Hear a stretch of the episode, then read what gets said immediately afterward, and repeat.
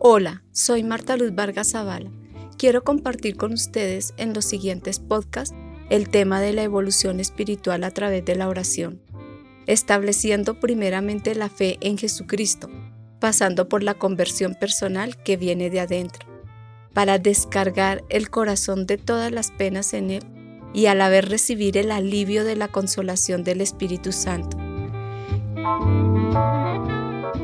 Quiero decirles que Él reside en cada uno de nosotros en términos de relación. Por eso es importante que tengamos conocimiento de Él, para no tener una imagen errada de su existencia. La clave es prepararnos para recibir su unción y con su ayuda identificar y a la vez resolver el complicado mecanismo del hoy, la confusión y su poder de imposición que nos afecta a todos. Nos llegó la hora de definir. Pero antes quiero que nos hagamos una pregunta. ¿Qué actitud estamos tomando frente a la situación que se está viviendo? ¿Esto nos llegó por accidentalidad o por consecuencias? Todos tenemos que tomar conciencia de los tiempos que estamos viviendo y reconocer que para salir de este dilema o problema debemos saber que estamos en él.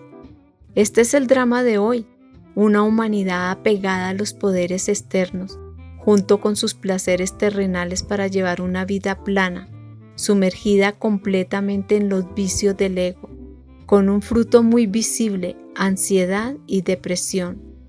Lo que quiere decir que tenemos que identificar lo que nos está sumando y lo que nos está restando en este proceso, en lo global, en lo político, en lo público, en lo social, en lo familiar, en lo espiritual, para aprender la lección y seguir adelante. Quiero decirles que lección no aprendida, lección repetida. Así que nos llegó el momento de despertar y reconocer que necesitamos ayuda divina y abrir un espacio en nuestras vidas para conectarnos verticalmente con lo sagrado, que se abran nuestros ojos para ver la majestuosidad de la abundancia del universo en el verdadero amor. Otra pregunta. ¿Qué necesitamos para desligarnos de esta situación? Retornar a Dios a través del arrepentimiento. Cierto que esto nos parece fácil, pero no es así. Al ser humano no le gusta la corrección, y esto se debe a la dureza de corazón, lo que quiere decir que es absolutamente necesaria la sumisión para acercarnos a Dios con humildad, pues Dios nunca desecha un corazón contrito y humillado esto permite tener la seguridad de recibir su perdón. En el libro de Hechos, capítulo 3, versículo 19, nos dice, arrepiéntanse pues, conviértanse, para que sean borrados sus pecados. Así el Señor hará llegar el tiempo del alivio. Qué bello es esto, la eficacia de su perdón, su aliento que nos permite elevar nuestra alma a Él porque ha tocado nuestro espíritu y su soplo nos da entendimiento para entrar plenamente en sus favores. Todo esto se logra a través de la relación y de la comunicación por medio de la oración, que nos permite humillarnos y a la vez pedirle lo que necesitamos, entendiendo con claridad que nuestro Dios se interesa por nosotros, pues Él responde fielmente a sus pactos y a sus promesas. Su naturaleza es la de proveer, y nosotros solo debemos obedecerle y serle fiel. En primera de Pedro, capítulo 5, versículos 6 y 7 nos dice, humíllense, pues bajo la poderosa mano de Dios, para que llegado el momento, Él los levante.